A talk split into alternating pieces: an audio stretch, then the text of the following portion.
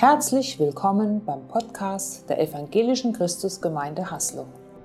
Schön, dass du dabei bist. Wir wollen gemeinsam hören, was Gott heute zu uns sagt. Okay, ja, Sturm, das ist ja so ein Bild, nicht? Und äh, ich greife das auch nochmal auf. Am Vorabend vom Ladies Brunch da hatten wir doch auch ein bisschen wildes Wetter. Nicht? Der Wind war nicht das Problem, aber über 50 Liter Wasser, mindestens die letzten 15 davon als Schnee. Also in unserem Garten war die Spitze aus dem jungen Baum rausgebrochen. Eine Eibe, die so schlank und hoch wuchs, war, sah aus, als wäre ein Flugzeug drin gelandet. Und ein Busch, der so 1,20 Meter hoch ist und schon anfing zu blühen, äh, Schneespiere, der war auf 50 Zentimeter zusammengedrückt. Und ähm, ja, wir haben ja beide einen grünen Daumen, wir kämpfen darum, dass das wieder gut wird und es wird wieder gut. Es ist wieder schön im Garten. Und ähm, das ist ja ein Bild. Ne? Ich bin jetzt nicht der Wetterfrosch, wir reden nicht über die Stürme in der Natur, aber ich glaube, wir können das übertragen. Und ich glaube, wir alle begegnen zwangsläufig auch schwierigen Situationen in unserem Leben, solche Sturmzeiten. Und die Frage ist, was ermutigt uns in diesen Zeiten? Wie zeigt uns Gott, dass wir nicht alleine sind und dass Gott unseren Schmerz dazu nutzen möchte, seinen wunderbaren Plan zu erfüllen. Das ist eine These und wir haben jetzt einfach mal vier Punkte, auf die wir schauen können. Vier Punkte und der erste lautet, sei mutig und stark. Sei mutig und stark. Wenn du gerade eine schwierige Zeit in deinem Leben durchmachst, bist du nicht allein. Genau genommen erleben so 100 Prozent der Weltbevölkerung irgendwann in ihrem Leben schwierige Phasen oder stehen Sorgen und Nöten gegenüber. Egal, ob du gerade in einer schwierigen Phase deines Lebens steckst, gerade eine schwierige Phase hinter dir hast oder direkt vor einer schweren Situation stehst, Nöte, Sorgen, Probleme und schwere Zeiten, die, die gehören zum Leben dazu. Niemand geht gerne durch schwere Zeiten, erlebt gerne Nöte, Sorgen und Ängste. Oder kennst du jemanden, der dir voller Elan und Freude von den schweren Zeiten und schwierigen Phasen seines Lebens erzählt? Kennt er so jemanden? Stellt er mir vor? okay, ne? Ja, es gibt keine Medizin, die die Probleme und Schwierigkeiten von uns fernhält. Und auch positives Denken oder eine positive Lebenseinstellung können uns nicht davor bewahren dass wir eben auch in Stürme kommen. Und auch wenn es sich manchmal so anfühlt, als wären wir die Einzigen, wir sind es nicht. Und mich ermutigt ein Wort von Jesus, das steht in Johannes 16,33, da hat er mal gesagt, in der Welt werdet ihr hart bedrängt. In der Welt werdet ihr hart bedrängt. Jesus verstand schon damals, womit wir es zu tun haben würden. Einer Welt aus Verdorbenheit, Sünde, Hass und einem geistlichen Feind, der uns zerstören möchte. Doch erfreulicherweise sagte Jesus auch, und das könnt ihr hier mitlesen, ne, dass wir uns nicht entmutigen lassen sollen, dass wir es auch nicht brauchen. Denn er hat die Welt besiegt, Jesus. Wir müssen nicht in einer entmutigenden Welt mutlos bleiben. Wir können und dürfen ein erfülltes, wertvolles Leben mit der Gewissheit leben, dass wir am Ende siegreich sein werden. Und dieser, dieser erste Titel hier, erstens sei mutig und stark, das ist ja schon so eine Bibelstelle. Wer die Bibel äh, kennt, erinnert sich vielleicht, das hat Gott zu Josua gesagt, einem jungen Mann, der eine Riesenverantwortung gekriegt hat. Und es steht viermal hintereinander in der Bibel. Viermal sagt ihm Gott das. Weil es einfach ein guter Tipp ist. Und ich bin nicht Josua, aber auch mir hat dieses Wort schon geholfen. Jesus kam aus einem einzigen Grund auf diese Welt, und zwar für uns Menschen. Er hatte einen Grund, auf die Welt zu kommen. Und der Grund sitzt hier im Saal, das bist auch du. Er kam für uns Menschen, er kam, um uns zu retten und das ewige Leben anzubieten. Vielen von uns wurde beigebracht, wenn wir uns zu Jesus bekennen und ihn als unseren Erlöser annehmen, würden Probleme und Schwierigkeiten an uns vorbeiziehen aber das entspricht nicht der Wahrheit. Paulus sagt äh, zu seinem Ziehsohn Timotheus, übrigens werden alle, die zu Jesus Christus gehören und so leben wollen, wie es Gott gefällt, verfolgt werden. Also, wie viele? Alle. Zweiter Timotheusbrief findest du diesen Satz. Wenn du diese Predigt hörst, werden deine Schwierigkeiten nicht einfach verschwinden und sich Schmerz und Leid nicht einfach in Luft auflösen. Aber du kannst neuen Mut fassen und neue Stärke erlangen, um den nächsten Schritt gehen zu können. Du musst heute nicht gleich 20 Schritte gehen. Mach erst einmal den ersten Schritt und morgen machst du den nächsten. Gott möchte, dass du erkennst, wie sehr Gott dich liebt, wie er deinen Schmerz und dein Leid für seine großartigen Pläne nutzen möchte und wie Gott dich von innen heraus verändern möchte. Gott hat einen wunderbaren Plan für dein Leben und das ist nicht gestorben, weil ein Sturm kommt.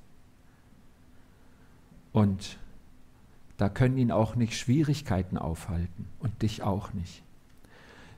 Einfach mal so eine Standortfrage an dich. Was passiert gerade in deinem Leben, das deine Gedanken beherrscht? Gibt es da ein zentrales Thema? Fühlt sich das nach Sturm an? Welchen Ausgang wünschst du dir für deine Probleme und Schwierigkeiten?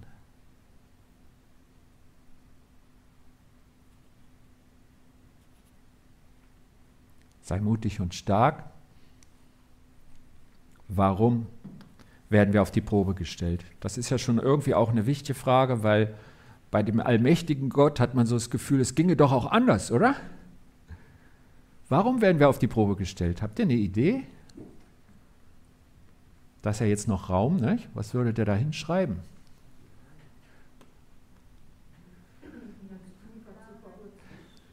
Geduld lernen, tiefer zu verwurzeln, das ist in dem Bild von der Uschi. Glauben stärken. Ja, also das macht es ja nicht schöner irgendwie, nicht? aber wenn man eine Begründung findet, ist schon mal eine Hilfe. Nicht? So, wir gucken mal, auf was wir da so alles stoßen. Diese Frage, warum passiert mir das? Da finden wir ja in den meisten Fällen, zumindest in der Situation, keine Antwort. Und dann kann es passieren, dass man so, so ins Zweifeln kommt auch und sagt, oh, ist der Gott doch nicht so stark, wie ich dachte, oder bin ich nicht so nah bei ihm, wie ich dachte, oder irgend so eine Gedanken. Ich glaube, die kommen schnell. Und was wir einfach sehen können an den Worten, wie Jesus auch seine Jünger vorbereitet, den Vers in Johannes 16, den wir schon angesehen haben, sehen wir, Jesus hat uns schon darauf vorbereitet, dass wir Schwierigkeiten begegnen werden.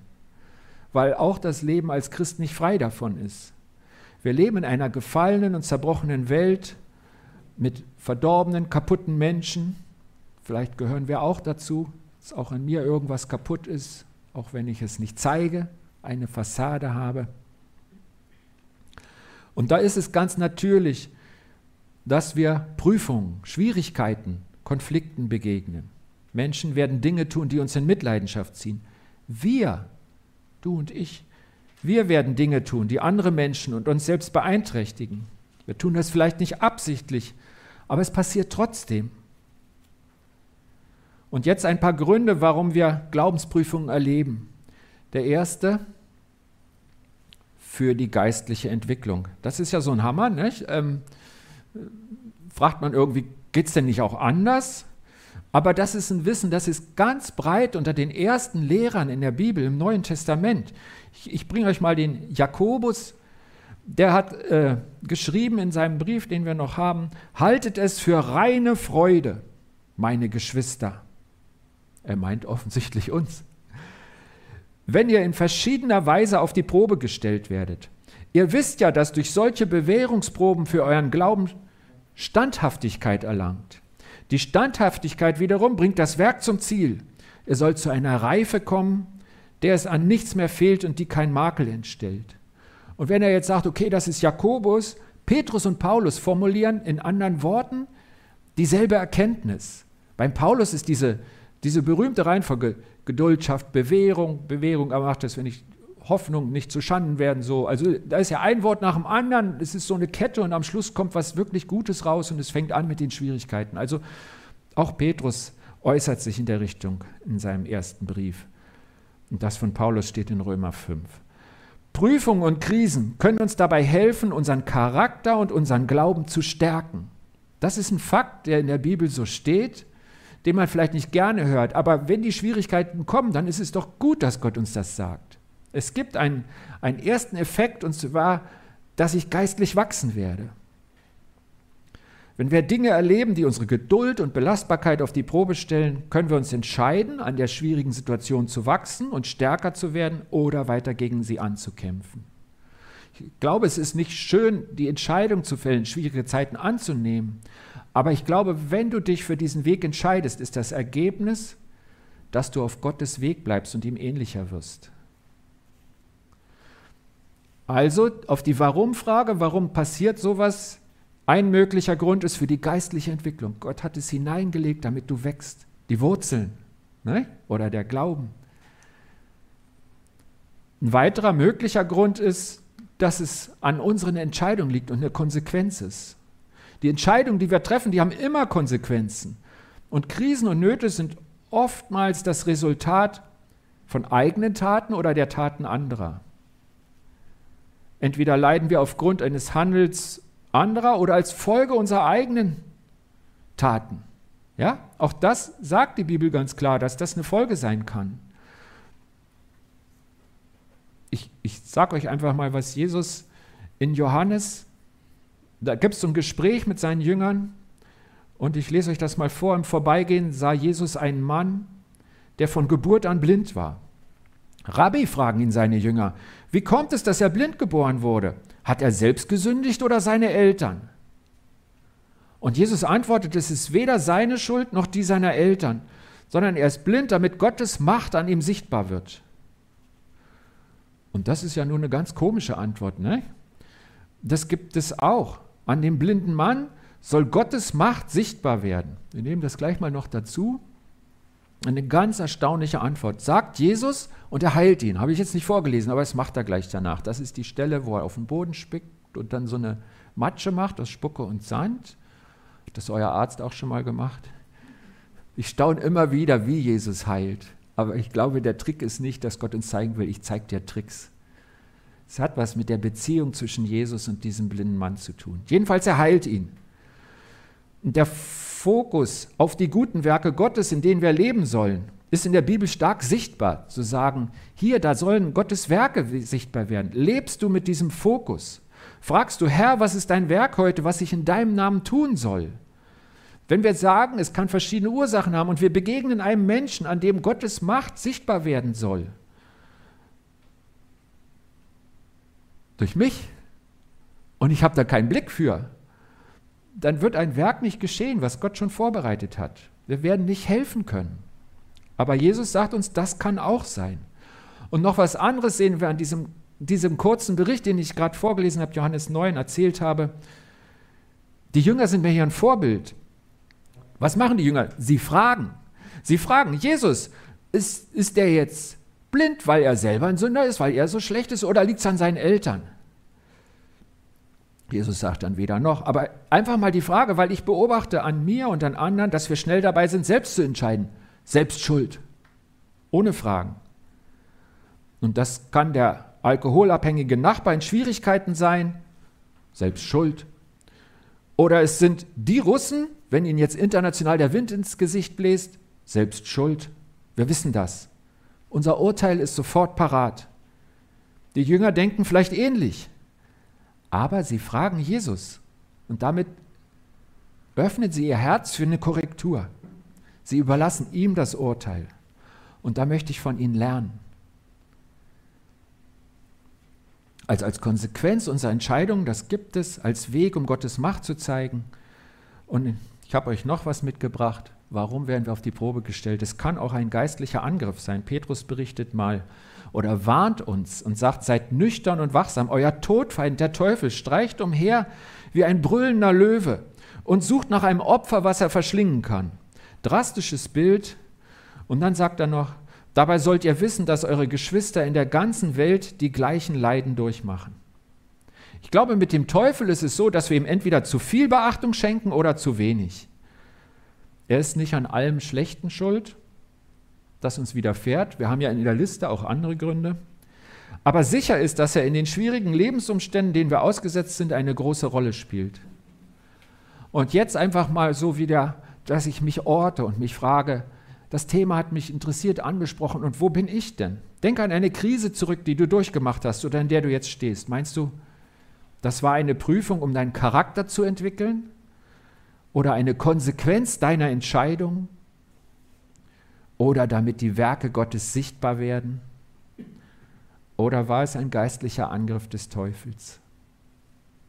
Und je nachdem, was die Ursache ist, ist auch die Lösung anders. Und Gott führt dich durch die Schwierigkeit zu einer Lösung. Es ist mir ganz wichtig, dass es ein Handeln Gottes im Leid gibt. Und da schauen wir jetzt noch drauf. Ich nenne das, wie Gott Prüfung nutzt. Wie nutzt Gott Prüfung? Wo ist Gott da drin? Was macht er? Und ich glaube, wenn wir in unserem Leben durch schwierige Phasen gehen, dann können wir uns dadurch entweder entwickeln oder stehen bleiben. Ich habe es schon gesagt, es hat was mit meiner Einstellung zu tun und wie, wie ich damit umgehe.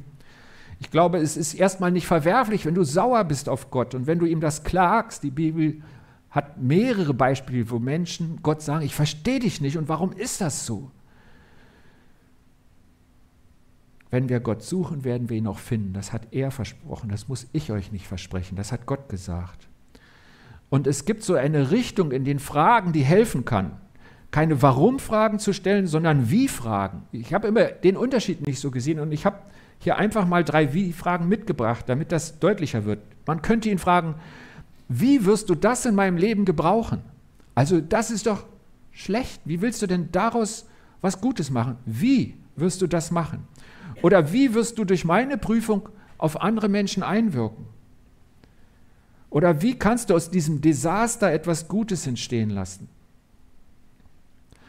Und, und mir, also auch im ganz persönlichen Erleben, auch noch dieses Jahr, mir hilft da auch wieder ein Vers. Ich halte, halte mich gern an Worten Gottes fest. Und das hilft besonders dann, wenn ich mit meiner Stärke so ein bisschen am Ende bin.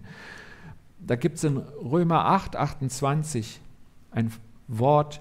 Wir wissen, dass denen, die Gott lieben, alle Dinge zum Besten dienen nicht manche Dinge oder einige Dinge, sondern alle Dinge, alle Dinge. Und wenn dann was Schlechtes kommt, dann frage ich nicht, könnte es sein, dass das auch gut ist, sondern dann fällt mir das ein und dann stehe ich vor der Herausforderung. Glaube ich jetzt, entscheide ich mich dafür, das ist alles, also auch dieses, dass das mir jetzt zum Besten gedient. Und ich merke, ich bin herausgefordert, ich müsste mich entscheiden. Das ist ein Satz. Und die Frage, die Gott mir stellt, ist, glaubst du das?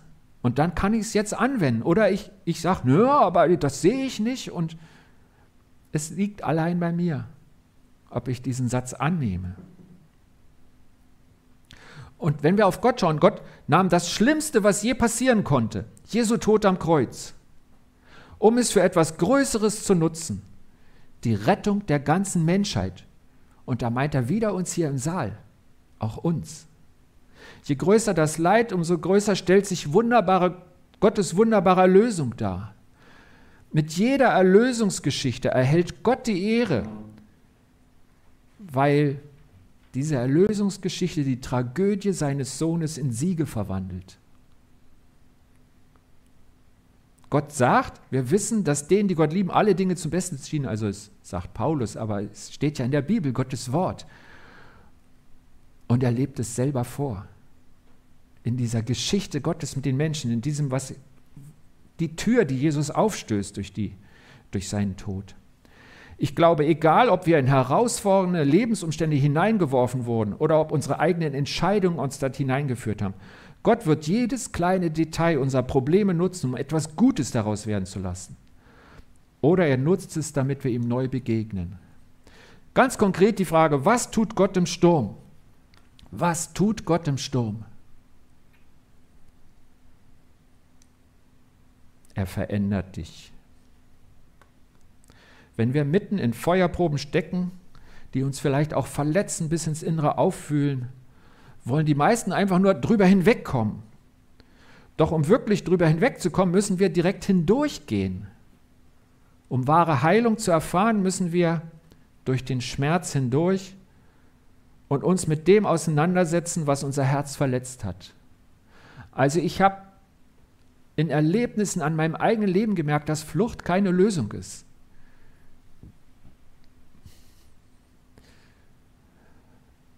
Wenn du in der Schule eine Klassenarbeit nicht schreibst, wenn du dich so fürchtest, dass du krank im Bett bleibst und deine Eltern schreiben dir eine Entschuldigung, ich weiß nicht, ob ihr die Situation kennt, aktuell oder von früher, dann wirst du die Arbeit wiederholen müssen. Oder? Und ich glaube, das ist ja nicht böse von Gott und das ist auch nicht böse vom Lehrer, sondern er traut dir zu, dass du in der Situation wächst. Und wenn du flüchtest, sagt er, okay, ich nehme einen neuen Anlauf, dass du dadurch wachsen kannst. Es, das möchte ich nicht. Versteht er das? Gott meint es gut. Er verändert dich. Das hat auch was damit zu tun, dass ich Ja sage zu dem, was Gott an mir tut. Was tut Gott konkret im Sturm? Er wird dich verändern. Und er verändert andere. Die Erfahrung, die, die man durch Herausforderungen im Leben macht, die lassen sich ja durch keine Ausbildung vermitteln. Wir mögen vielleicht keinen Hochschulabschluss haben, aber wir sind Experten auf dem Gebiet, was wir mit unserem eigenen Leben erlebt haben. Und genau das sieht Gott und betrachtet uns als seine Gefäße, als seine Werkzeuge, als seine Diener zur Hilfe anderer. Der Paulus schreibt in 2. Korinther 1,4: In allen Schwierigkeiten tröstet er uns, damit wir andere trösten können. Wenn andere Menschen in Schwierigkeiten geraten, können wir ihnen den gleichen Trost spenden, wie Gott ihn uns geschenkt hat. Kennst du das? Erinnerst du dich an so eine Situation, wo das, was du erlebt hast, anderen helfen kann. Gott möchte nicht, dass wir die dunkelsten Zeiten unseres Lebens durchstehen, nur um zu prahlen, dass wir es geschafft haben. Tut ja keiner, aber ich formuliere es mal extrem. Ne? Er möchte, dass wir den Trost, den wir von ihm erhalten haben, mit anderen teilen.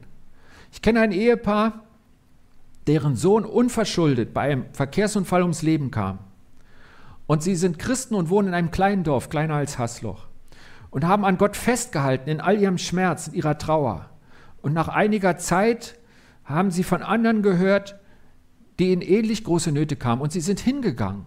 Und es wurde ihnen zu einer Gewohnheit. Sie wussten, da können wir was sagen. Diese Sprachlosigkeit, die man hat, wenn einer vor dem Unglück steht. Äh, wir können da ein eigenes Erleben ransetzen und sagen, ich, ich kenne deinen Schmerz. Und der andere glaubt es mir, weil er weiß, das sind doch die, die ihren Sohn da bei dem Unfall und, ah, ich habe es in der Zeitung gelesen. Und als wieder ein junger Mann im Dorf tödlich verunglückt, gehen sie zu den Eltern, die sie nicht näher kennen. Und der Mann begrüßt sie mit den Worten, wir haben schon auf euch gewartet. Andere trösten mit dem Trost, den ich selbst erhalten habe. Eine Frage zum Nachdenken. Was war die schwierigste Prüfung in deinem bisherigen Leben? Und wie kannst du dein Leid nutzen, um anderen zu helfen?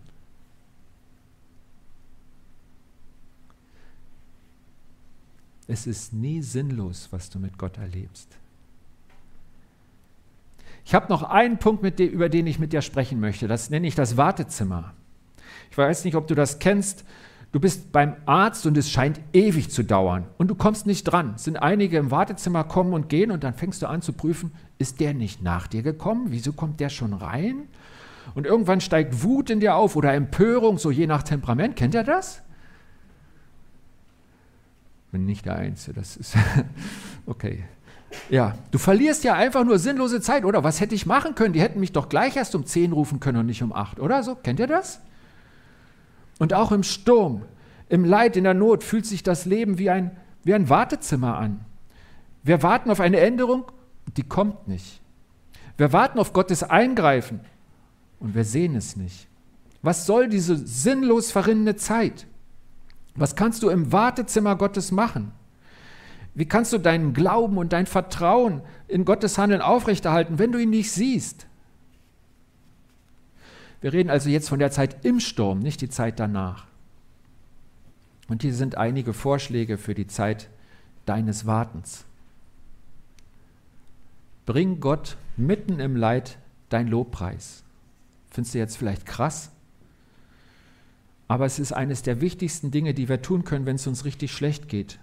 Gott anbeten in der Form, die für dich passt aber vielleicht auch, indem man sich dazu entschließt, wenn es mir schlecht geht, ich höre auf mein Gefühl, dann kann ja nur Jammern rauskommen. Aber wenn ich sage, ich will Gott weiter loben, wir haben immer Grund, Gott zu loben, weil all das Große und Wunderbare, was er für uns getan hat, das gilt ja auch, wenn wir ein, ein, ein, eine schlimme Sache widerfährt, wenn es Not gibt. Er hat die Ewigkeit für uns erkauft. Und ich glaube, es ist gut, wenn wir den Blick auf Gottes Eigenschaften heften, der grenzenlos ist, unveränderlich, allmächtig, vollkommen, barmherzig und gnädig, zu jeder Zeit überall anwesend. Ehre und lobe deinen Gott, bevor du die Prüfung überstanden hast oder bevor dein Verlangen erhört wurde. Paulus und Silas, die wurden einmal ausgepeitscht und dann blutig ins Gefängnis geworfen. Wahrscheinlich konnten sie wegen der Schmerzen nicht schlafen, als es Nacht wurde. Aber die Bibel berichtet, mitten in der Nacht loben sie beide zusammen mit lauter Stimme Gott. Und zwar so, dass die Mitgefangenen sie hören. Es steht in der Bibel. Und Gott stellt sich in dieser Nacht wunderbar zu ihnen, dort im Gefängnis. Bitte versteh mich richtig, du musst das nicht tun. Niemand zwingt dich dazu. Aber es ist eine Einladung. Was kann ich im Wartezimmer Gottes tun? Versuch es doch.